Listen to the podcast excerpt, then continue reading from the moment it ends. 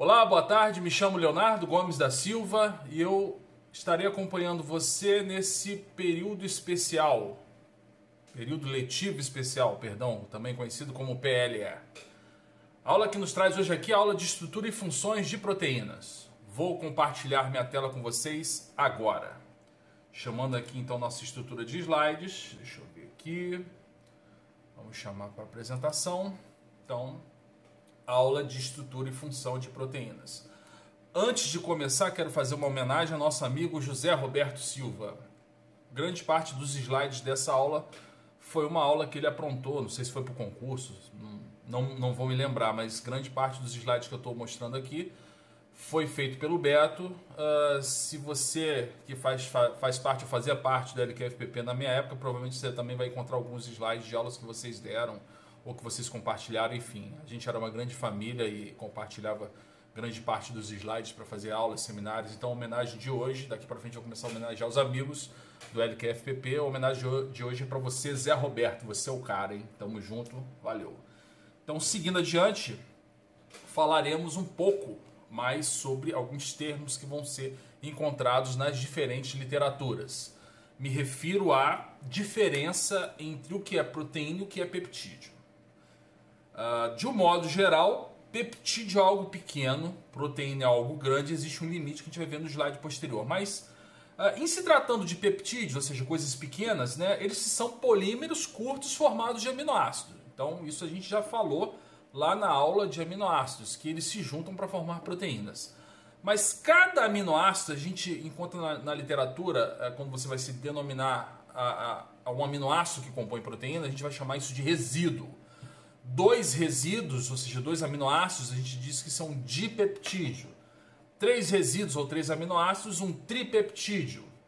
Entre 12 e 20 resíduos, isso é um oligopeptídeo, ou simplesmente óligo. Óligo é uma palavra que o pessoal usa para juntar uma coisa com várias unidades, mas que ainda é pequenininha. E, e, quando esse negócio é maior, a gente chama isso de poli. No caso, muitos resíduos de peptídeos, a gente vai chamar isso de polipeptídeos. Em relação a proteínas, né, que são longos polímeros de aminoácidos, ou seja, coisa grande, é, podem ser formados por um ou mais polipeptídeos, e aí você tem em relação às cadeias essas classificações também descritas na literatura. Uma cadeia polipeptídica, proteína monomérica. Mais de uma cadeia, proteína multimérica ou oligomérica. Se essas cadeias são formadas por um mesmo tipo né, de. Você tem duas ou mais cadeias, mas é, pela mesma sequência de aminoácidos por cadeia, ou seja, são cadeias idênticas, nós chamamos isso de homomultímero, ou seja, é, com um, um, é, dois ou mais tipos de cadeias idênticas. é, de um a dois tipos, perdão. E se dois ou mais tipos de cadeias diferentes, né, com, cuja sequência de aminoácidos para cada cadeia é única, nós chamamos isso de heteromultímero, ou seja, algo heterogêneo. Então, esses são, são nomes, são termos que, se você encontrar uh, alguma literatura falando de estrutura e função de proteínas, você vai acabar esbarrando com um termo desses aí, agora você já sabe do que, que isso se trata.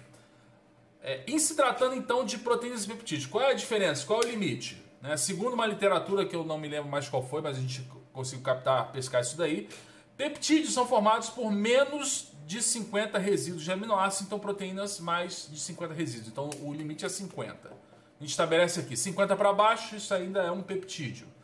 Uh, ah, 51 para cima, isso vai ser uma proteína.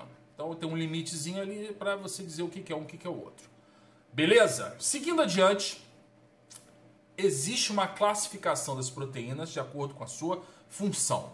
Então, proteínas na natureza exercem diversas funções, entre elas enzimas. Você vai ter uma aula só falando sobre enzimas. São um grupo muito grande de proteínas e você encontra elas fazendo um monte de funções, de gerenciando reações dentro do seu organismo, dentro da célula como um todo.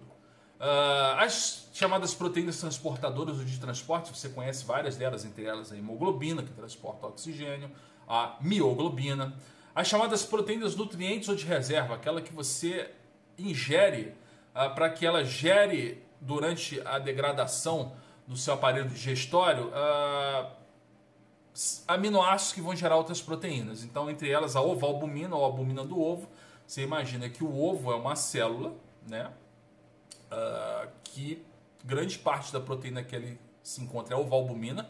A gente come na dieta, inclusive é, é uma das proteínas mais baratas, que tem mais complexas, porque você imagina que uh, o embrião que ali está, na gema, né, vai consumir toda aquela proteína, que é uma única proteína chamada ovalbumina, ela vai ser quebrada em aminoácidos e vai gerar diversas outras proteínas que vão fazer parte do tecido epitelial, do novo indivíduo que ali está dentro do ovo, do tecido nervoso, uh, do, do, aparelho digestivo. Então, daquela proteína que está ali, que é a, a ovalbumina, vai sair um pintinho uh, completo, com diversas proteínas funcionais, né? Então ela vai ser totalmente quebrada, remontada em outras proteínas funcionais. Olha que interessante.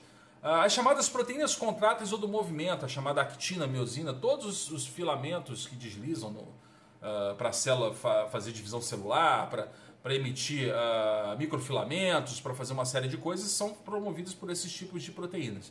As estruturais, ou seja, o cabelo, a pele, né, entre elas colágeno, elastina, queratina, todas essas proteínas são, são que formam as estruturas, grandes estruturas uh, que nós enxergamos aí, casco, chifre, uh, pele, couro, tudo isso daí, casco de tartaruga, inclusive, né, tudo, tudo isso é proteico, para quem não sabe. As chamadas proteínas de defesa, como os anticorpos, fibrinogênio, fibrina, as proteínas vegetais de defesa, muitos vegetais são tóxicos porque tem proteínas que servem para defesa do próprio vegetal, Afinal, o vegetal está ali enraizado, não pode se defender, então a única defesa que ele tem é a defesa química, que é bastante complexa, inclusive. Poucas pessoas estudam isso, mas o pessoal que estuda é fera. Uh, proteínas reguladoras, né? os chamados hormônios peptídicos, como a insulina e o glucagon. Então, tem diversas delas e a gente vai acabar esbarrando e falando sobre elas ao longo da nossa aula. Toda proteína tá, tem uma sequência de aminoácidos e uma conformação tridimensional. Então, se você olhar nesse slide, nós temos aqui, olha, o primeiro aminoácido com seu N terminal livre. Aqui o último aminoácido, seu grupo carboxy, também livre. Então toda proteína tem um grupo amino, um grupo carboxy na sua cadeia. Essa proteína, por acaso, é formada de 268 resíduos de aminoácidos. Ela é grande, né? Então aqui, ó, cada letrinha dessa é aquela representação que nós falamos na aula de aminoácidos de uma letrinha, né? Que também pode ser a representação de três, mas nesse caso uma letrinha que representa um aminoácido na sequência da nossa proteína aqui. Isso é a estrutura primária. E falando nisso, vamos voltar lá entender uh, o que é estrutura primária né? de proteínas. A estrutura primária é aquela estrutura na qual você tem vários dos aminoácidos né, unidos uns aos outros por meio uh, de ligação peptídica. A gente já viu isso aqui, ó, aqui que a gente tem como característica da estrutura primária. Aqui, ó, vários aminoácidos né, unidos, todos, por um tipo de ligação chamada de ligação peptídica. Essa aqui que a gente via né, formada entre o grupo carboxy do primeiro aminoácido e o grupo amino do segundo. Essa ligação curtinha aqui, a gente vai falar muito sobre ela já já. É, meio que revisando essa aula de estrutura de proteínas, mas dentro do contexto maior que é o contexto proteico. Depois a gente volta nesse negócio aqui. Uh, deixa eu voltar aqui. Pá. Depois a gente volta nesse negócio aqui, né? Uh, então, quando você fala de proteína no seu estado primário, é aquela proteína que acabou de ser sintetizada lá no citoplasma da célula, mas ainda não sofreu nenhum tipo de dobramento. A proteína vai se dobrando, vai se complexando, formando um, uma estrutura volumosa, e isso depende de várias coisas, várias características que nós vamos ver ao longo da aula. Mas o fato é que você tem uma representatividade dessas, dessas proteínas de acordo com um nível estrutural que ela consegue atingir. Tá? Então, só para a gente ter uma noção, depois a gente volta nisso aqui, a proteína primária, então, você tem todo esse conjunto de proteínas, de, de aminoácidos aqui, perdão, unidos por ligação peptídica. Se a gente fosse uh, pegar isso daí e representar de uma forma um pouco mais perto do, do do real, sair desse esquema para outro, a gente vai ver que isso aqui, ó, é, é, é, seria uma fita assim, né? Então, no seu estado primário, ela é assim, ela não está dobrada. Para ela atingir o estado secundário, ela tem que fazer o primeiro dobramento. Então, nesse dobramento, ela assume algumas formas características que vamos falar sobre elas, e essas formas são mantidas por um tipo uh, de força que a gente também vai falar sobre ela. Isso é só para você ter uma noção geral. Depois ela sofre um segundo dobramento e chega no nível terciário. Ela se compacta mais Esse nível de dobramento vai depender muito mais do meio externo, inclusive, né? das forças que acabam atuando, são diversas delas, vamos falar sobre elas também. E finalmente, um, uma única cadeia peptídica evolui no máximo até o subnível terciário. Mas você está vendo aqui que existe um subnível quaternário. Então, qual é a diferença do terciário para o quaternário? Simples, no terciário você tem uma única cadeia polipeptídica evoluindo dessa forma que a gente mostrou até agora. Enquanto na quaternária você tem mais de uma cadeia polipeptídica evoluindo e no final elas se juntam para formar duas, três, quatro, depende da proteína. Então, resumindo, vocês vão ver esses níveis de dobramento até que a proteína chegue no estado quaternário com suas características. Beleza? Vamos a seguir com a nossa aula. Então, estamos no subnível primário de organização de proteínas. Certo? Sequência de aminoácidos unidos pela chamada ligação peptídica Uh, e a proteína tem várias funções, pode ter um volume maior, menor, como nós vimos aqui anteriormente. Então, seguindo adiante, existe uma classificação dessas proteínas de acordo com a sua forma. Tá? As proteínas podem ser fibrosas. que são proteínas fibrosas? Proteínas insolúveis em água, compridas, filamentosas, com cadeia peptídica ou polipeptídica estendida ao longo do eixo. O que isso significa? Elas não se agrumam formando glóbulos, elas são fibras, né? entre elas queratina e colágeno. Geralmente, proteínas estruturais são aquelas que, que compõem uh, estruturas que não podem é, é, se diluir em água. Né? Imagine se a sua pele se diluísse em água. Você entrava dentro, dentro da água sua pele derretia. Não pode.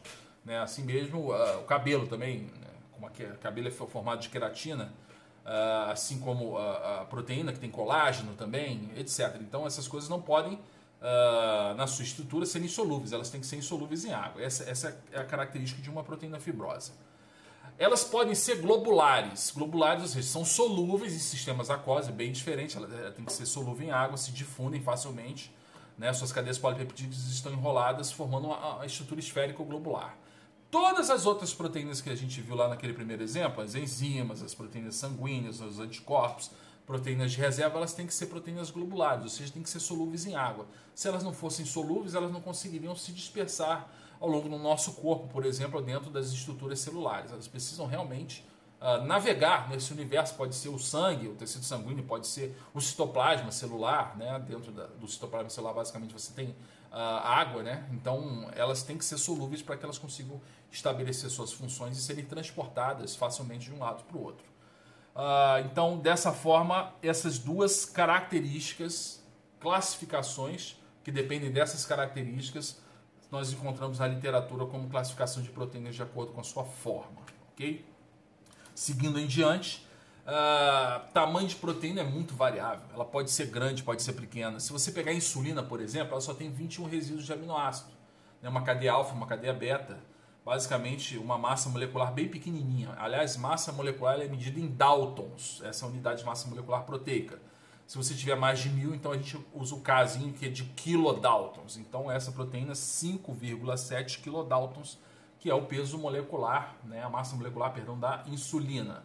A glutamina sintetase ela é uma proteína gigante, ó. Diferente da insulina, tem 12 subunidades, 468 resíduos uh, um peso de 600 kilodaltons, ou seja, 600 mil daltons. A conectina, a cadeia alfa, tem 2,8 milhões de daltons. Olha que, que, que doideira. Né? A beta-conectina, 2,1 milhões, né? um comprimento de mil nanômetros. Então, proteína é um mundo. Pode ser minúscula, pode ser enorme, uma cadeia, duas, três, várias cadeias. Então, depende da, da, dessas proteínas. Né? E, em relação à função biológica, como eu falei para vocês, uh, proteínas regulatórias, de estoque, de defesa, de transporte, estruturais, contráteis, exóticas, tem diversas delas. Proteína, para mim, é a classe mais diversificada de macromoléculas que nós conhecemos. Então, ela é muito importante porque é através dessas moléculas que a célula vai a, atingir a sua funcionalidade, ok? Seguindo adiante, nós temos então uh, funções desempenhadas por essas proteínas. O transporte, por exemplo, no sangue, né? Temos diversas proteínas que transportam, entre outras coisas, o ferro. É o caso das transferrinas. Uh, proteínas de estoque de ferro, como a própria ferritina. Tem, tem, tem isso aí no, no organismo. Da contração muscular, né, que nós, nós vimos agora há pouco, as, os filamentos de, de de actina, miosina, a própria miofibrila, né? as do mecanismo de defesa, os famosos anticorpos, proteínas que em sua constituição tem várias das chamadas pontes de hidrogênio, ponte de, é, ponte de sulfeto, perdão, formado por aqueles aminoácidos cisteína, juntos formando uma cistina, lembra disso? Temos aí ó, nos mecanismos de defesa. Tem. Então, olha, é, é uma diversidade enorme. Nesse slide, por exemplo, nós mostramos né, a diferença de diversos tipos de massas moleculares, números de resíduos, números de cadeia, com 1, com 3, com 4, com 12, uh, ah, pontos iselétricos, toda, se aminoácidos têm pontos iselétricos, proteínas também têm. Então, os pontos elétricos podem variar uh, nos diversos tipos de pH. Aqui, estou mostrando uma tabela de 1, ó, pontos elétricos em torno de 1, que é a pepsina, né, a albumina bovina 4,6, a, a, bovina não, essa aqui é a albumina do ovo, egg albumina, tá? Albumina do ovo 4,6, a, do, a do albumina do soro uh, 4,9, mioglobina 7, já o citocromo C é, pontos 10,7, então também é muito variável.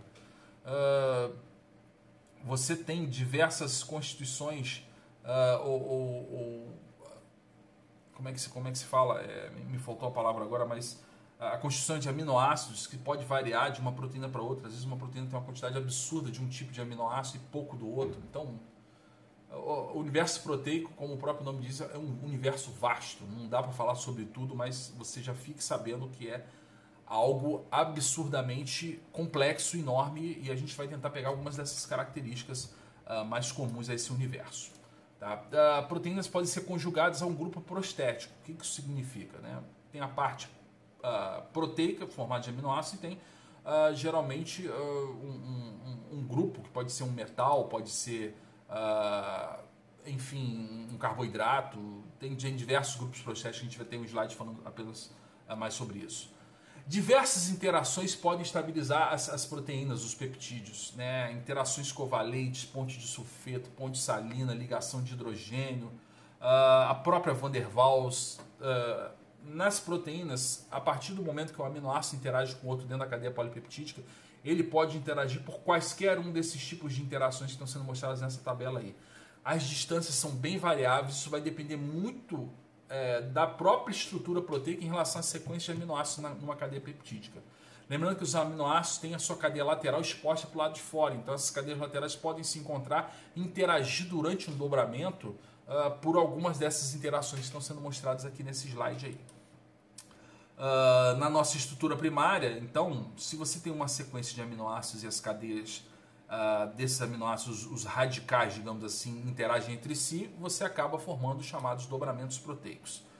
A própria ligação peptídica, ela é uma ligação que tem características exclusivas, ela pode ser rígida né, e planar, formada então pelaquela reação de desidratação, fazendo com que haja pouca rotação entre os grupos que a compõem. Né? Então, aqui a gente vê, olha só que interessante, o grupo amino uh, do primeiro da, do, do, primeiro aminoácido, né, o carbono central, depois uh, essa ligação feita aqui entre grupo amino e grupo carboxy, aqui você tem a cadeia peptídica toda estendida aqui, ó, em R os grupos, uh, os radicais voltados para o exterior, Aqui, grupo amino, grupo carboxy, a ligação peptídica, uma ligação peptídica uh, entre carbono e nitrogênio do próprio grupo, uh, o, o do grupo amino e nitrogênio uh, do grupo amino. Aqui uma ligação peptídica, aqui outra ligação peptídica, assim por diante. Você percebe aqui, é, é, ela forma um plano, né? então pouca rotação entre esses grupos. É, é uma ligação bem rígida. aqui nós observamos uma sequência, né? a, a sequência primária uh, de diversos uh, de, de, uma proteína que é a catrocolastatina C, uh, que é do veneno de cobra, né, da crotalus, por isso tem esse nome esquisito. Então, várias das, das, das sequências de aminoácidos, né, dos diversos resíduos e a sua numeração aqui mostradas aqui, né, e na, na ligação peptídica é, essa, essa ligação que forma uh, a, a, a, ligação entre os aminoácidos, você perceba que entre as características mais importantes estão, né, uh, como eu falei, são ligações mais curtas que as ligações carbono-nitrogênio existentes. Uh, tem características de dupla ligação por esse motivo, uma sobreposição de lubas eletrônicas, apresentando ressonância entre elas, né? Elas representam basicamente um terço de todas as ligações presentes no esqueleto covalente uh, do aminoácido. Então é, é, bem, é bem importante, a gente frisa muito a respeito de ligação peptídica, porque se perguntarem qual é a característica principal do subnível primário de organização de proteínas, são as ligações peptídicas que são feitas entre os diversos tipos de aminoácidos que compõem aquela cadeia. Tá? Então, toda vez que você fala de estrutura primária, você se reporta é, a essa sequência de aminoácidos unidos por ligações peptídicas, antes de acontecer qualquer dobramento. Aqui então, ó, você perceba que os vários dos aminoácidos, né, o grupamento amino do primeiro está livre, né, aí vem aqui o carbono central, o radical aqui uh, mostrado em rosa, o hidrogênio aqui, uh, depois o grupo carboxi, né, e aí você tem a ligação peptídica aqui, pá, né, aqui uma ligação peptídica, aqui outra, aqui outra, mais uma, os grupos R voltados para a lateral, e o, o último, uh, o, o último aminoácido com seu C terminal livre. Então isso, isso é característica é comum, é, é assim que você encontra um, uma, um peptídeo ou uma, uma, proteína após a sua síntese, digamos assim, após a, a, a, formação das ligações peptídicas sem que ela ainda tenha se dobrado, ou seja, sem que ela tenha atingido ainda o subnível secundário de organização de proteínas. Então, uh, tem diversos tipos de restrições ligadas à conformação espacial dessas cadeias polipeptídicas, ou seja, rigidez, a, a repulsão ou atração eletrostática entre os resíduos de aminoácido por causa dos grupos R carregados, tudo isso vai fazer com que você tenha ali uma certa tensão, né, com dois aminoácidos estão ali ligadinhos de mãozinha dada, digamos assim, através da ligação peptídica, mas os grupos R estão ali interagindo, obrigando, né, então isso faz uh, muita diferença em diferentes tipos de pH, né, tudo isso faz parte. É, às vezes os aminoácidos muito próximos têm grupo R volumoso, então a, a, a, proteína acaba sofrendo uma espécie de torção. Né? Então a cadeia peptídica que vinha no sentido ela acaba se torcendo um cadinho por causa desse grupo R volumoso que está interagindo com outro grupo R do outro aminoácido que está do lado. Uh, quando tem prolina, por conta daquela ligação que eu falei para vocês nas, nas, aulas anteriores entre uh, o radical e o grupo amino, a, a cadeia proteica que vem no sentido ela muda de sentido completamente. Então a, a, estrutura proteica começa a ser ditada pela própria sequência de aminoácidos que a compõe. Isso é bastante interessante, porque a sequência determina a função. Então, provavelmente, proteínas da mesma família funcionais têm uma sequência de aminoácidos parecidos ou, ou com grupos de aminoácidos que pertencem às mesmas famílias. Então, quando você acaba estudando estrutura de proteína como um todo, você começa a perceber essas coisas. Isso é bastante interessante. Tá? Ah, aqui, ressaltando né, a formação ah, da ponte de sulfeto, né, formada entre duas cisteínas. Essa estrutura volumosa que é uma cistina, isso vai fazer muita diferença lá no subnível secundário, terciário e quaternário de organização de proteínas, porque elas podem, diversas cadeias diferentes, serem unidas por ponte de sulfeto, como é o que acontece com os anticorpos, por exemplo. Né? Você procurar na internet aí a estrutura de proteína dos anticorpos, as chamadas imunoglobulinas, você vai ver que cadeias leves e pesadas são unidas, por exemplo, por ponte de enxofre. Mas esse é assunto mais para frente. Então aqui, ó, de cara, né, você perceba que proteínas funcionais, como eu falei para você em aulas anteriores, a natureza é muito econômica. Se você, em algum momento da evolução, uh, foi capaz de, a natureza foi capaz de criar uma proteína, e essa proteína que exerce uma, uma determinada função, como é o caso da hemoglobina, por exemplo, ou da própria mioglobina, enfim, da família das globulinas, né?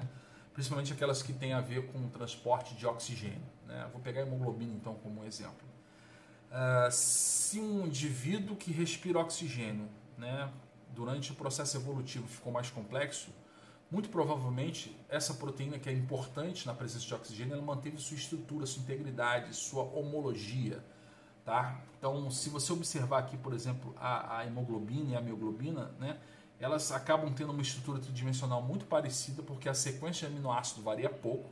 Aqui ó, você vê eh, essas sequências de, de, de aminoácidos de, das cadeias alfa e beta colocadas, né, alinhadas, é o que a gente chama de estrutura de proteína. Você vê que existe poucas mudanças entre as cadeias, né, então quando essas coisas vão se dobrar, né, uh, você percebe que ela assume uma estrutura tridimensional compatível né, com a do, do organismo mais simples. Então ela não vai deixar de ser hemoglobina, embora uma sequência de aminoácidos tenha um certo percentual de homologia, de equivalência com a sequência do anterior, mas a estrutura tridimensional acaba uh, mantendo a função de uma hemoglobina, por exemplo, que é de realmente transportar oxigênio uh, no tecido sanguíneo. Tá? Então você pode utilizar uh, estrutura de proteína para fazer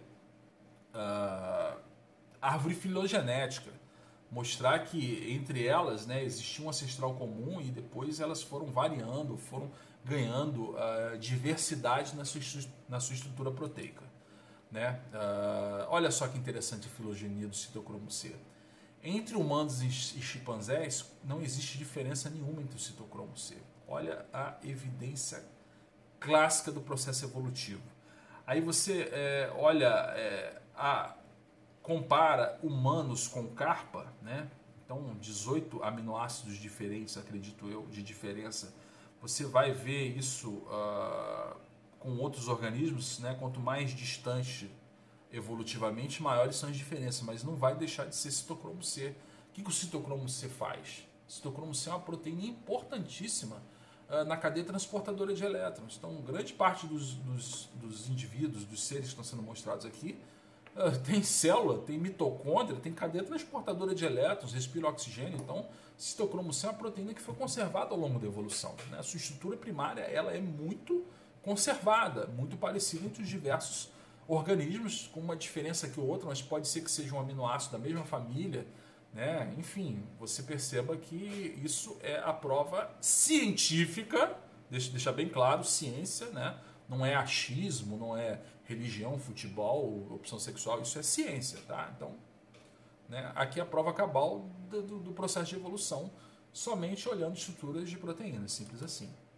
Desculpa aí quem acredita, né, o pessoal da Terra plana e outros, né, não, vou, não vou citar nomes para não ficar, uh, não transformar essa aula em um debate político, mas uh, observando então a evolução molecular, você acaba fazendo árvores filogenéticas basicamente uh, utilizando como fator de, de uh, evolução né, a, a, homologia entre as proteínas, simples assim. Isso, isso é muito comum nos estudos uh, mais sérios.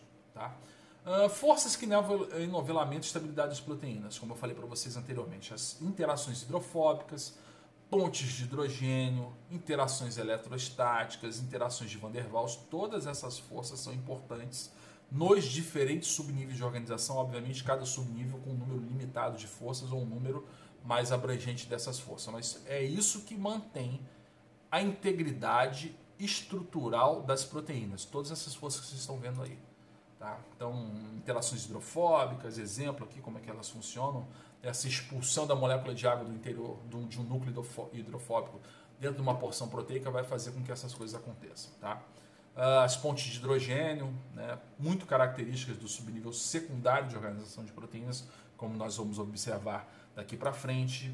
Uh, enfim, né, várias dessas estruturas são assim mostradas por conta disso. Então, saímos desse nível de organização estrutural que é o subnível primário, aqui, e agora estamos entrando no primeiro dobramento, no primeiro enovelamento, que é o subnível secundário de organização de proteínas. Então, daqui essa sequência passa por um primeiro dobramento formando algumas estruturas que são características do subnível secundário de organização de proteínas. Nós vamos ver isso daí daqui para frente. Então, no subnível uh, secundário, tá? O que nós percebemos é a presença das chamadas alfas hélices e fitas beta, que em conjunto formam as chamadas folhas beta. Tá? Vamos estudar uma por uma.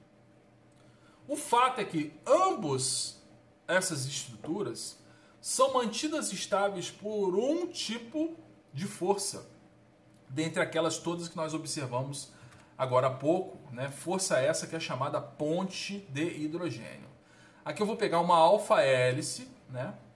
Ela, a ponte de hidrogênio é representada por essas, esses pontos tracejados aqui. Quando nós vamos observar aqui, ó, o que mantém a hélice estável é a ponte de hidrogênio se a gente pegar as fitas betas, né, que em conjunto formam folhas betas, né, o que você observa aqui né, é a chamada ponte de hidrogênio como força característica do nível secundário de organização de proteína. Então, se perguntarem, assim como fizeram uh, no subnível primário, no secundário, qual é a característica? Que força mantém o subnível secundário de organização de proteínas estável? Você vai me responder o quê? Ponte de hidrogênio, tá? E aqui a gente vai ver agora como é que esses níveis são formados. Então, entre outras coisas, alfas hélices, ou outros tipos de hélices, não tem só as alfas hélices, a gente vai conhecer outros tipos de hélices aqui, né? as folhas betas, né? E uma sequência de, de, de, estruturas dentro do subnível primário que nós chamamos de volta, alça, saliência, tudo tem direito. Vamos ver como é que isso funciona aí. Então, estrutura secundária. Né? As estruturas em beta conformação, como estão sendo mostradas aqui, as, as estruturas alfa e as estruturas beta, são características disso, em relação às estruturas alfa ou alfas hélices. Né? Tem várias características. Existe hélice de mão direita e hélice de mão esquerda. O que, que é isso? O sentido pela qual ela, ela se move. Ela pode se movelar no sentido horário como no sentido anti-horário.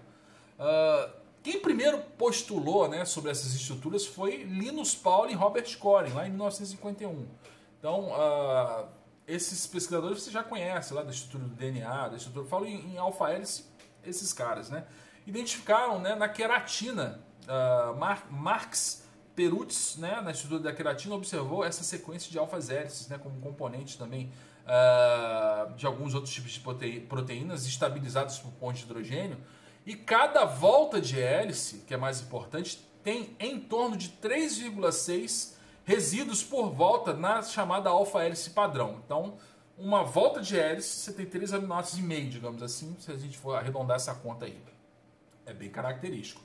Uh, como eu falei, né, hélice da queratina do cabelo, né, mostrando aqui com uma proteína basicamente formada por alfas hélices. Não confunda, ó, cuidado, hein? A, o cabelo cacheado com a hélice da queratina do cabelo. A gente está falando a nível molecular, tá? É, o, o, fato do cabelo ser cacheado ou mais crespo, digamos assim, depende de outra coisa, não tem nada a ver com isso aqui. Mas o fato é que a queratina ela é uma proteína, né, que compõe lá pelo cabelo, uh, a superfície da pele, que ela é formada de de hélices, tá? Uh, as estruturas em hélices são interessantes porque todos os grupos R, né, volumosos, ficam por lá de fora da hélice. Elas perfazem em torno de 32 a 38% né, das chamadas proteínas globulares. Uh, e elas acabam sendo orientadas dessa maneira com seus grupos R posterior. A maioria delas são hélices de mão direita, de passo direito, né? Como eu falei, aqueles 3,6 resíduos por por cada volta e essa é uma estrutura bem bonita, bem característica que você vai encontrar em grande parte das estruturas de proteínas. Uh, como eu falei, isso é alfa-hélice, tá? Existe hélice diferente, chamada hélice 310, né, com 3.1 resíduos por volta, ela é mais compacta. Existe a hélice em pi, né, que tem uh, mais resíduos por volta, ela é uma hélice mais frouxa, né? Então, a literatura mostra isso pra gente. Tem hélice dupla, hélice tripla, por exemplo, com três, três, três cadeias, né? Três, três elas entrelaçadas, né? Em vez de uma hélice só, ela pode ter duas, pode ter três, tudo isso é possível. É bem complexo, tem proteínas uh, mais, mais exóticas, digamos assim, que apresentam esses tipos uh, de estruturas.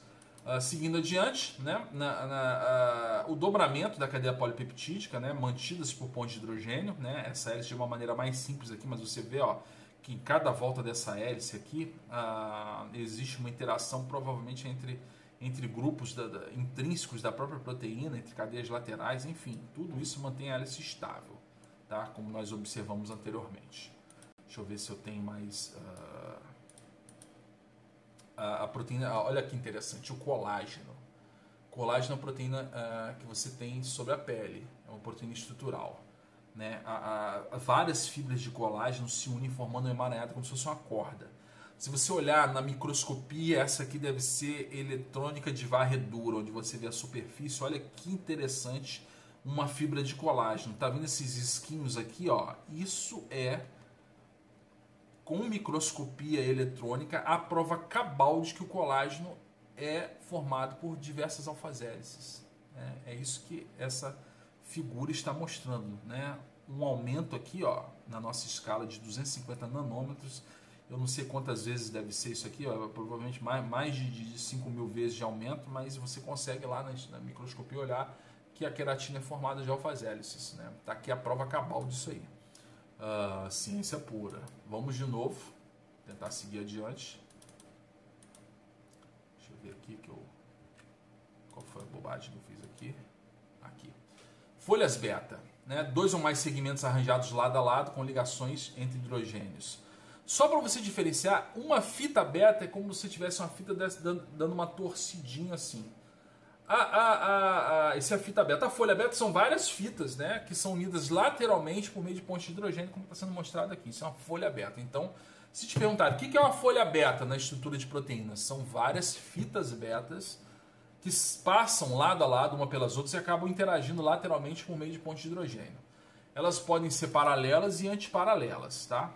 Só para a gente ter uma noção. E elas podem fazer estruturas muito bonitas como essa estrutura em barril, ó, uh, complexos proteicos com várias uh, fitas beta formando folha beta. E interessante é o seguinte: você vê que tem uma setinha na, na, na, ponta da fita, isso significa o sentido da cadeia. Então, provavelmente essa aqui começa aqui, ó, e vem por uma folha beta que passa por aqui e volta, né? E vem e, e passa por uma alfa enfim, as duas fitas apontando para o mesmo lado, ela interage por meio uh, de uma fita beta paralela, ou seja, as duas apontadas para o mesmo sentido. Já essa essa aqui é bem diferente, ó. Essa aqui, ó, vai para um sentido, ela vai lá, dá um monte de volta, depois quando ela vem aqui, volta aqui, ó. Né? Uh, uma tá para um lado, outra tá para o outro. Então essa interação que você não está vendo aqui, mas existe para manter essa, essa folha beta íntegra, estável, é, essa aqui é um exemplo de uma folha beta uh, anti, antiparalela. Essa aqui paralela, essa aqui antiparalela. Então depende do sentido da cadeia polipeptídica, simples assim. Uh, fibroína, né? Muito, muito bonita aqui, ó. Uh, se eu não me engano, essa é a proteína da teia de aranha. Então, quando você olha lá, né, a, a, a, teia de aranha, né, a fibra da teia, ela é muito, ela é muito uh, resistente, né? É, é, um, é, um, é um fio de, de proteína que se você é, fosse fazer um, um, a devida proporção, ela, ela, é mais resistente do que um cabo de aço. Né? Lógico, né? mantendo a, a espessura dela, né? se você pegar a espessura e a quantidade de tração e de peso que ela aguenta, você vai ver que ela é muito mais forte do que um cabo de aço. Então, é, é basicamente uh, proteico. Aliás, você pega um chifre de rinoceronte, você pega um dente de elefante, né? basicamente você tem estruturas proteicas ali bastante... Uh, complexas, né? E que vão dar resistência àquela estrutura, o couro do boi, né? O que você veste couro, que é altamente resistente, aquilo basicamente é, é, é colágeno, queratina, então né? São, são, são estruturas proteicas. A gente não se dá muito conta disso, mas tudo isso é proteína, é, é orgânico, é biológico, tá? Se a gente pode chamar assim. Uh, na, na, como elementos mais simples de estrutura secundária, a gente está falando desses elementos complexos, mas tem a, o que nós chamamos de dobra, né? A proteína tem um, uma sequência de aminoácidos que não faz nem, nem alfa-hélice, nem fita beta, nada disso, é só um, uma dobrinha, né? muda o sentido da, da, da cadeia polipeptídica, faz o que nós chamamos realmente de dobra. Né? Temos as alças, temos uh, vários tipos de, de, de, estruturas que podem ser determinadas por vários tipos de técnica, como exemplo a espectroscopia de colorismo circular. So, sobre essas, essas técnicas para análise proteína, a gente vai falar uh, dentro da, da, aula prática. Né? Então aqui a gente só cita algumas delas, mas não vamos falar especificamente sobre elas. Depois na aula prática uh, demonstrativa a gente fala sobre cada uma delas. Uh, a estrutura secundária ela pode ser afetada por vários fatores, né? O fato de você ter fitas beta paralelas, antiparalelas, né? Ou percentuais de aminoácidos que são encontrados relativamente uh, em várias dessas estruturas proteicas, em voltas, em beta-conformação e alfa-hélice. Então, cada aminoácido tem a tendência a, ser encontrado muito mais fazendo alfa-hélices do que beta-conformação, muito mais fazendo as chamadas uh, voltas ou turns né, do que outras. Então, tudo isso vai depender intrinsecamente lá da estrutura primária. A estrutura primária dita secundária. Isso, isso é interessante, porque no primeiro nível de dobramento são as interações mais próximas na cadeia polipeptídica que vão fazer com que você chegue no subnível secundário. Então, se eu fosse determinar ou desenvolver ou dizer, olha, o que, que é o subnível secundário? Quando você tem a sequência de aminoácidos, eles, os, os, mais próximos, o 1, o 2, o 3, o 4, o 5 o 6, através de suas cadeias laterais, vão, elas vão interagir muito proximamente, né? muito próximo entre elas e vão fazer com que esse dobramento ocorra. Ela dita esse dobramento. Esse primeiro dobramento não depende do meio onde ela se encontra, e sim da própria estrutura primária de organização de proteínas. Então a primária dita secundária. Depois que ela se dobra toda, as interações por ponte de hidrogênio são sendo feitas, ela fica ali estável. Lembra que a ponte de hidrogênio não é uma, não é uma, uma como é que se diz? Uma interação forte. Ela, ela é uma interação fraca, a ponte de hidrogênio. Então você consegue desfazer essa estrutura, uma coisa que nós chamamos de desnaturação ou desnaturamento da estrutura. Então, aquecimento, mudanças de pH detonam as pontes de hidrogênio que são fracas, fazendo com que a estrutura secundária volte a ser primária. Então, desnaturação proteica é algo que acontece por conta do calor, por conta da mudança de pH. Vamos falar sobre isso mais tarde. Uh, enfim, todas as proteínas fibrosas são adaptadas a uma função estrutural por conta uh, das suas características, como nós falamos anteriormente. O, o, enovelamento é ditado pela estrutura primária, né? existe competição entre interações, das próprias interações, inclusive com a água que vai dirigindo parte desse, desse novelamento. Às vezes você tem lá um grupo carregado, né? se não tiver outro do lado, ele vai interagir com o exterior, com a água, mas se tiver outro carregado do lado, ele prefere interagir com ele. Isso depende muito da, do tipo de força de interação que está sendo feita ali. Então, uh, nesse ponto, você não, não pode predizer a, a, estrutura por meio daqueles algoritmos computacionais, tá? Mas uh, é, é, interessante que uh, você perceba que uh, esses dobramentos dependem dessas forças que a gente está falando sobre elas aqui. Tá? Então, assim como a conformação em, em alfa-hélice, a conformação em, em, fitas beta, ela também foi proposta por Pauling e Core em 1951. Você tem ali cadeias que podem ser paralelas e antiparalelas, como a gente mostrou agora há pouco em torno de 3,47 angstroms uh, de distância para as paralelas e 3,5 para o primeiro para as antiparalelas e o segundo para as paralelas. Cada cadeia de uma folha beta pode ser desempenhada como uma alfa-hélice contendo dois resíduos por volta, então um chega a fazer uma volta, ela dá mais ou menos uma torçãozinha na fita e aí você tem então depois várias dessas fitas se juntando, fazendo o que nós chamamos de uh, conformação em folhas beta. Né? A beta-conformação está abundante entre 20% e 28% das chamadas proteínas globulares.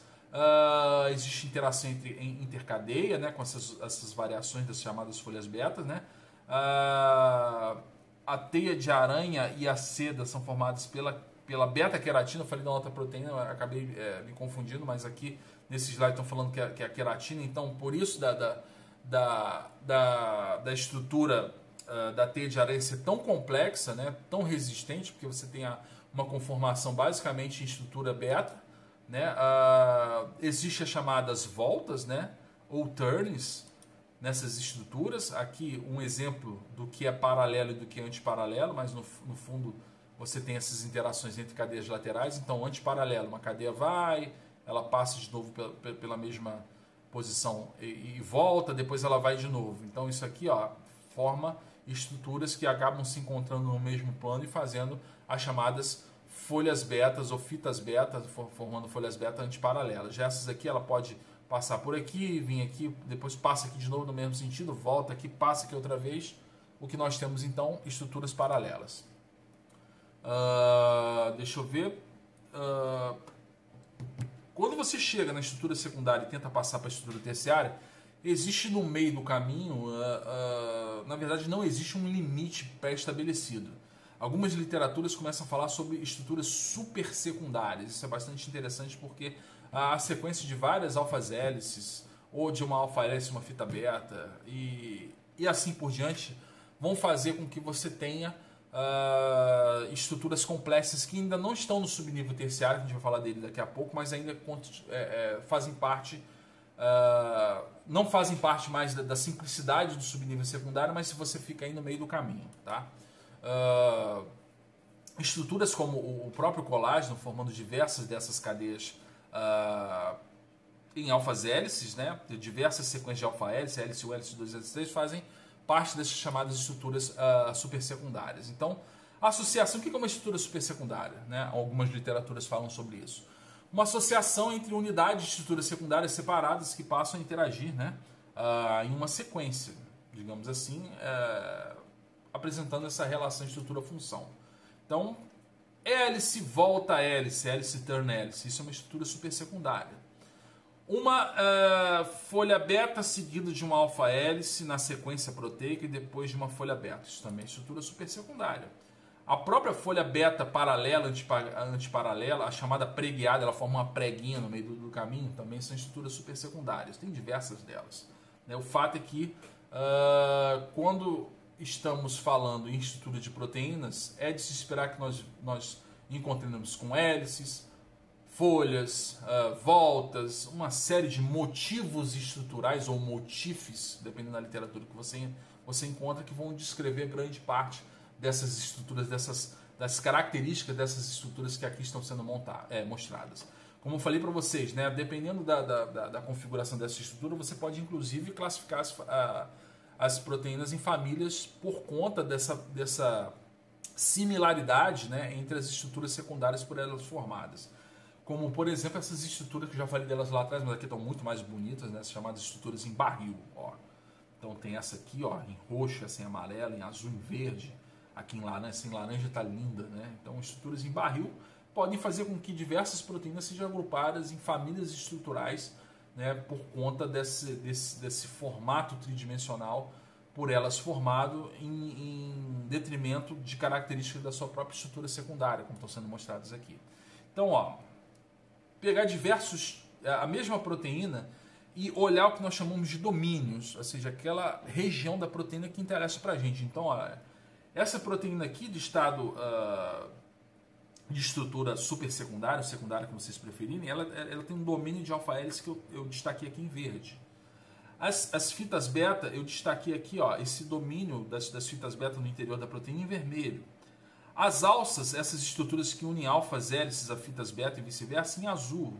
E aqui, olha, um domínio dessa região, domínio norte, sul, leste, oeste, um domínio em, em, em laranja, em amarelo, em azul, em rosa. Então, domínios são aquelas regiões da proteína de, de, do seu interesse de estudo, que pode ser aquilo que você determina para você estudar na estrutura proteica. Então, isso tudo aí você já começa a encontrar no primeiro dobramento, que é quando a proteína entra no seu estado uh, secundário de organização. Tá? Então, só para lembrar, né, no, na a estrutura secundária, nos níveis estruturais, nós saímos daqui e por conta desses desenhos repetitivos, na estrutura secundária, que é formada entre os aminoácidos mais próximos ou mais adjacentes na sua estrutura proteica, formando esses desenhos, alfa-hélice, fitas beta, folhas beta, é, essas estruturas são mantidas estáveis por ponte de hidrogênio. Então, isso é característica da estrutura secundária de organização de proteínas. Então, vamos agora para a estrutura terciária. Agora, nós vamos evoluir num segundo dobramento de estrutura secundária para estrutura terciária. Então, enquanto você tinha interações entre cadeias na estrutura terciária, porque os aminoácidos mais próximos na cadeia peptídica estavam interagindo entre si, agora a gente vai para a estrutura terciária. Qual é a diferença? Agora, os aminoácidos mais distantes na cadeia polipeptídica passam a interagir entre eles. Ó, você tem esse nível de interação aqui, onde no segundo dobramento aquilo que estava muito longe começa a ficar muito próximo, e aí você tem um maior grau de, compactação na cadeia proteica, fazendo com que ela fique bem fechadinha. E isso tem várias características, né? Vamos olhar quais são as características da estrutura terciária. Perceba que são diversas as forças que mantêm a estrutura terciária uh, estável. Né? Podem ser ligações fracas, podem ser ligações fortes. Entre elas aqui, ó, forças iônicas, diversas delas. Né? Colocou um grupo carregado positivamente, um grupo carregado negativamente, um grupo ácido, né, um grupo básico, enfim, por, por conta de, de, polaridade, por conta de hidrofobicidade, as próprias pontes de sulfeto, pontes de hidrogênios feitas entre, entre cadeias distantes, enfim, enfim, tudo isso aqui é capaz de manter o seu nível uh, terciário de organização estável. Só que agora a gente tem um detalhe: o meio onde essa proteína se encontra começa a fazer diferença na hora de montar a sua estrutura. Por quê? Se você perceba que essa proteína aqui que está sendo mostrada no nosso, no nosso slide. Ela é uma proteína que tem aminoácidos ao longo da sua cadeia muito mais polares, né? E você coloca isso num meio aquoso que também é polar, a proteína assume essa, essa, essa configuração, essa característica. Pode ser que a mesma proteína colocada num, num meio hidrofóbico, ou seja, num, num, é, num solvente hidrofóbico, que ela mude completamente a sua estrutura, que ela vire do avesso, sei lá. Então, o meio onde ela se encontra, apesar da, estrutura é, ter sido uh, mantida por conta da própria sequência de aminoácidos do primeiro dobramento, agora o meio externo faz diferença. Tá? Essa, essa é a primeira característica. Além, obviamente, de todas aquelas forças que mantêm o subnível uh, terciário de organizações estáveis. Interações hidrofóbicas, interações é, iônicas, Van der Waals, ponte de sulfeto, pontes salinas, uh, interações por meio de. Uh, enfim, todas essas forças aí que vocês uh, estudam na, na, na, bioquímica são capazes de manter o subnível terciário de organização estável. Mas lembrando que da cadeia lateral daqueles aminoácidos estão muito, muito distantes e, e durante esse dobramento se aproximam e passam a interagir por meio dessas forças que a gente acabou de falar aí. Então, um meio, como eu falei, faz parte, né? E, como eu falei, a estrutura primária determina a sequência proteica, mas o meio onde, onde essa estrutura se encontra também vai determinar. Um exemplo clássico disso, olha só, essa cadeia peptídica aqui, ela é formada de aminoácidos polares, representados em azul, e aminoácidos apolares, ou hidrofóbicos, como vocês preferirem, representados em amarelo. Em amarelo. Quando você colocar isso aqui uh, em contato com a água, a tendência é ela colocar no interior, né, excluir da interação com a água o, o, a sua parte apolar, enquanto a parte polar faz interação por meio de pontos de hidrogênio, etc., com a molécula de água. Né? Então, a tendência é proteger, num meio aquoso, a, a região hidrofóbica da proteína e expor os grupamentos mais polares, mais hidrofílicos. Então, aqui você já perceba que faz muita diferença. Né? Uh, a própria temperatura né, vai fazer com que você tenha um maior ou menor grau de desnaturação e, consequentemente, as proteínas ah, podem sofrer ah, diferenças funcionais em função da temperatura onde ela, onde ela se encontra. Isso é, é, muito fácil de perceber. Seu corpo, né, a temperatura que você mede é em torno de 36,5 graus. Ah, se você resfriar o corpo ou se você aquecer demais, fazer hipotermia ou hipertermia, ou simplesmente se tiver uma febre perto dos 40 graus, suas proteínas acabam sofrendo modificações. Ó. É, modificações essas que podem fazer com que uma função que era atribuída lá a uma porção, uh, a um domínio da proteína, que essa função seja comprometida em função uh, da, da, abertura ou fechamento daquela região específica ali que está se mexendo no nosso slide. Então, uh, desnaturação proteica e diferenças de pH, quando você tem, por exemplo, uma infecção bacteriana, ela vai para o sangue e o pH do sangue começa a baixar por conta de uma, de uma acidose provocada por um microorganismo, isso, isso é muito muito perigoso, é o que acontece com as infecções é, urinárias. Você não percebe, só quando você vai fazer um xixi começa a arder e de repente quando você vai ver o, o seu sangue já está completamente tomado, as bactérias vão para o seu sangue, começam a secretar subprodutos do metabolismo dela, que são os ácidos, e aí você acaba dançando. Vários órgãos vão parando, você entra em coma, você ah, pode ter sepse e chegar à morte por conta disso. E é muito rápido, muito simples. Antes de você perceber, você já, já dançou. Né? É, isso tem a ver. Né? Ah, o exemplo do que eu estou falando é justamente isso. Você está no pH fisiológico. Uh, uma proteína, uma enzima do seu corpo, né, está nesse pH, né, uh, geralmente é uma proteína, pode ser uma proteína de transporte, qualquer uma daquelas globulares que nós observamos lá, e ela tem essa característica aqui, ó, os grupos estão assim uh, organizados e essa seria uma região importante, de repente uma região onde alguma coisa lá importante na proteína acontece, pode ser que seja um sítio ali de ligação, alguma coisa, alguma molécula importante, de repente você coloca isso, né, você acidifica o meio onde ela se encontra. Olha o que acontece. Você desnatura a sua proteína, você desfez aquela estrutura tridimensional importante e automaticamente você detonou a função da proteína. Né? Tanto para um, uma descida de pH, para um aumento de, de, concentração de prótons, mas numa subida de pH também, uma alcalose, por exemplo, a mesma coisa. Você detona uma porção da proteína que pode ser muito importante para a função que ela, que ela determina. Então, isso aí é, é, é, é importantíssimo no enovelamento, na estrutura tridimensional proteica que dita a função dessa proteína. Uh, os pHs ótimos, onde, onde, essa, onde, esses grupos estão, ó, é, dependendo do pH, você variando o pH, você varia lá a estrutura do grupo, mesma coisa. Cada proteína tem um pH ótimo, né? E, e, e determinados pHs vão fazer com que essa estrutura se modifique ó, ó, né, em uma determinada região. Isso é característico. Né? Uh, na estrutura terciária, é, é, é, pontes de enxofre mantêm essa estrutura estável. Você pode é, quebrar uma ponte de enxofre ou você pode refazer essa ponte de enxofre. Isso vai acontecer lá no seu cabeleireiro. A estrutura do seu cabelo, a gente vai falar agora a nível macro, né? Quanto mais cacheado é o seu cabelo, mais pontes de enxofre ele tem, né? Então, uma das maneiras de você ter de alisar o cabelo, por exemplo, se você tem um cabelo cacheado e quer deixar um cabelo liso, é aplicar calor, mas aí você não está mexendo uh, numa, numa, numa ligação uh, forte, você está mexendo numa ligação fraca, que é a ponte de hidrogênio, então ela é feita desfeita, você aquece o, o cabelo, ele estende, ele afrouxa.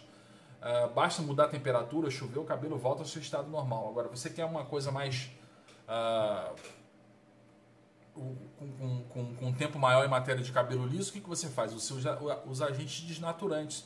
Então, o seu cabelo uh, ele vai estar tá, uh, com várias pontes de enxofre, vai estar tá totalmente uh, cacheado. Quando você usa um agente desnaturante, pode ser o formaldeído, pode ser ureia, seja lá o que estão usando hoje em dia aí no, no cabeleireiro, o que você faz? É você quebrar né, essa ligação de enxofre, né, separando as cisteínas e estendendo a cadeia, deixando a cadeia mais frouxa. Então, isso acontece demais em, em, relação à estrutura terciária. Tá? Então, seguindo o nosso slide aqui, deixa eu ver se eu, se eu acho aqui. Vou botar para apresentar. Uh, quero a minha apresentação, deixa eu ver, uh, do slide onde a gente parou. Né?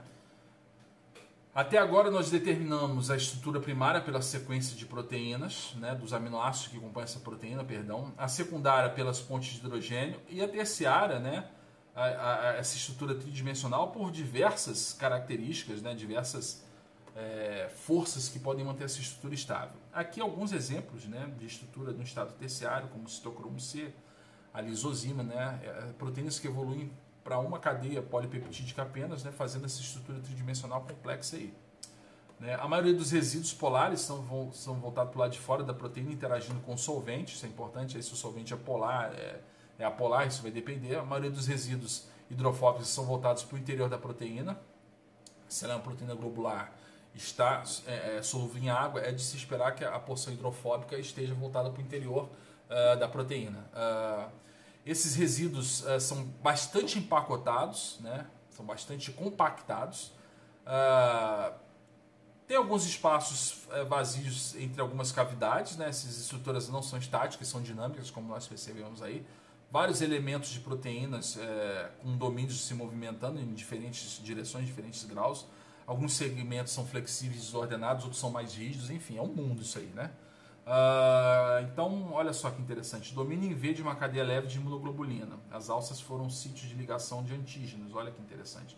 O antígeno se liga aqui, ó, onde está sendo mostrado em verde. Então, essa é uma região importantíssima uh, durante o processo de apresentação de antígeno, as chamadas uh, imunoglobulinas, são chamados anticorpos. Então, é aqui nessa porção onde existe o reconhecimento do antígeno. Olha que interessante. A elastase pancreática, né, na primeira camada, né, ela, ela encontra-se extremamente hidratada. Ele, tudo é elementos de estrutura terciária.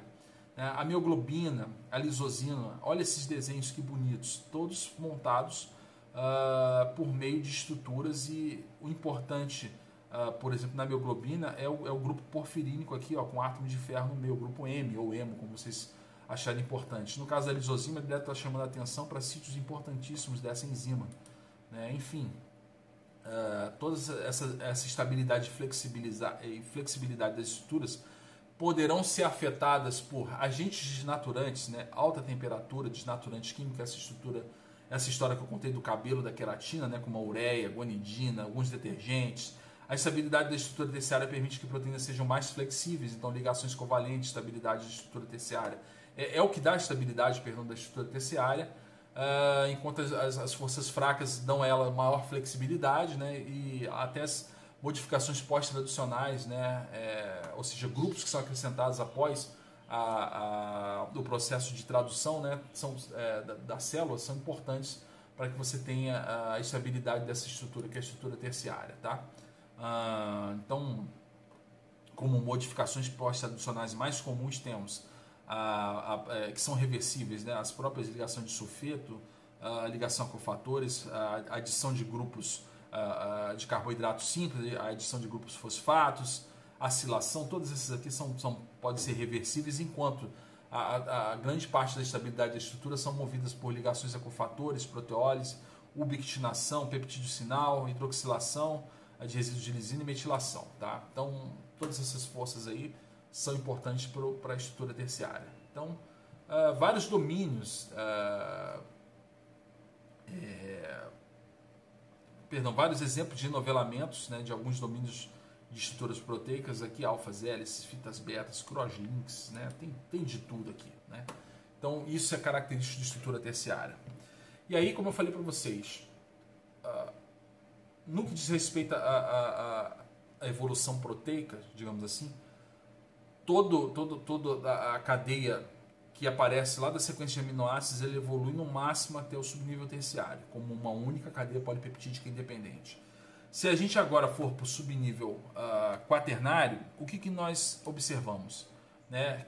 Que nós migramos até aqui como uma única cadeia polipeptídica e agora, no subnível quaternário, você tem a adição de uma cadeia a mais, ou duas, ou três, ou quatro, ou cinco, ou seis, depende. E aí essas cadeias passam a interagir separadamente, formando uma cadeia maior complexa. Mas elas, independentemente, evoluíram, evoluíram. Cada uma tem o seu N, o seu C terminal, independente cada cadeia peptídica delas.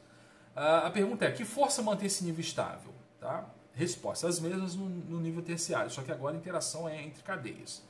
Uh, isso é extremamente importante porque o que dita o subnível quaternário, né, é, ou seja, interação entre as cadeias, diversas cadeias peptídicas, também entre outras coisas, é o meio onde ela se encontra. Então, aquela mesma, é, aquele mesmo exemplo que nós observamos quando nós é, pegamos um, uma sequência de peptídeos, agora vou, é, com aminoácidos hidrofílicos ou polares em azul e hidrofóbicos ou apolares em amarelo.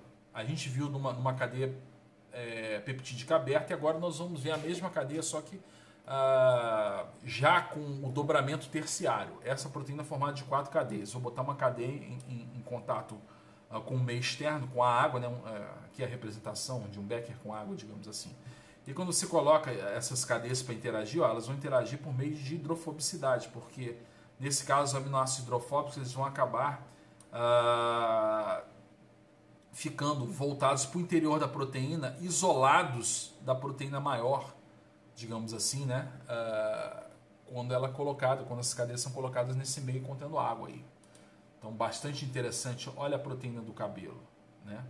A, a nível quaternário. Você tem, então, na verdade, ó, uh, a queratina do, do cabelo uh, e o seu nível de compactação mantido estável por pontes de sulfeto. Então, se você quebrar essas pontes, você afrouxa né? A, a estrutura da queratina, o cabelo fica mais, mais liso.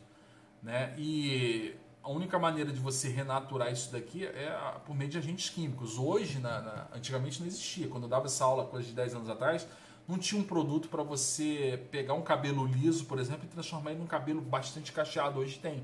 O que, o que, que esse produto faz? Né? Seja lá qual for o nome que, que dão para ele. Assim como uh, o, o formaldeído, a ureia fazia com que um cabelo cacheado se transformasse num cabelo liso, hoje outros agentes são capazes de transformar esse cabelo liso num cabelo cacheado, simplesmente refazendo as ligações entre as chamadas pontes de enxofre né, ou pontes de sulfeto. Muito interessante isso daí. Isso é característica do subnível quaternário de organização de proteínas. Então, uh, olhando essas estruturas formadas por cadeias polipeptídicas independentes. No caso da hemoglobina, temos uh, cadeias uh, alfa, beta, gama. Né? Nos adultos, as alfa e beta, mas no recém-nascido tem uma cadeia a mais, que é importantíssimo para as características que o recém-nascido possui de baixa oxigenação quando ele está lá na, no, no, envoltório placentário, né? e etc. Né? Essa, essa proteína depois ela evolui uh, com essas cadeias, né? No caso da hemoglobina, você tem essas quatro cadeias independentes, duas alfa e duas betas, com uh, o anel porfirínico do M no seu interior. Ele é uma estrutura muito bonita, formada basicamente só de alfas hélices, como o, o, o esquema está sendo mostrado aqui, né? no caso da, da estrutura quaternária. Uh, que alguns outros exemplos de várias uh, cadeias é, peptídicas independentes, ó, no caso da, da, hemoglobina, são, são alfa 1, a alfa 2, no interior a beta 1 é beta 2, só formando essas estruturas que estão aqui. Uh, e, obviamente, existem alguns problemas durante a síntese proteica, problemas esses que podem ser é, é, ocasionados já lá no nível, uh, no subnível primário de organização de proteínas. Um exemplo clássico disso é a anemia falciforme. Veja bem, quando você olha aquela hemoglobina com forma de foice, você, na verdade, naquela doença que é anemia falciforme, uh, você tem um problema na hemoglobina, né, que é a proteína que, que é característico lá da, da, da hemácia, né, digamos assim. Né, uh, uh, no sangue você tem essa hemácia com forma de foice e o que, que você tem ali? Né, uma mutação que ocorre em um único resíduo do aminoácido. A valina, que estava na posição 6 da hemoglobina, ela é substituída por um glutamato. Né? Então, detona a hemoglobina. Você cria um, um, um, novo ponto hidrofóbico, fazendo com que você tenha uma, uma ligação mais fraca entre, entre hemoglobina e oxigênio, fazendo com que você tenha anemia falciforme, sendo uma anemia que causa né, essa, essa, essa. Como é que se diz? Essa baixa concentração de ferro no sangue, digamos assim, por conta dessas hemoglobinas uh, deterioradas, dessas hemoglobinas modificadas. Tá? Então, a hemoglobina de um, de um, de um ser normal, que é, que é, que é o slide A, ela, ela se transforma nessa hemoglobina esquisita aí, deteriorada do, do slide de baixo aí, tá?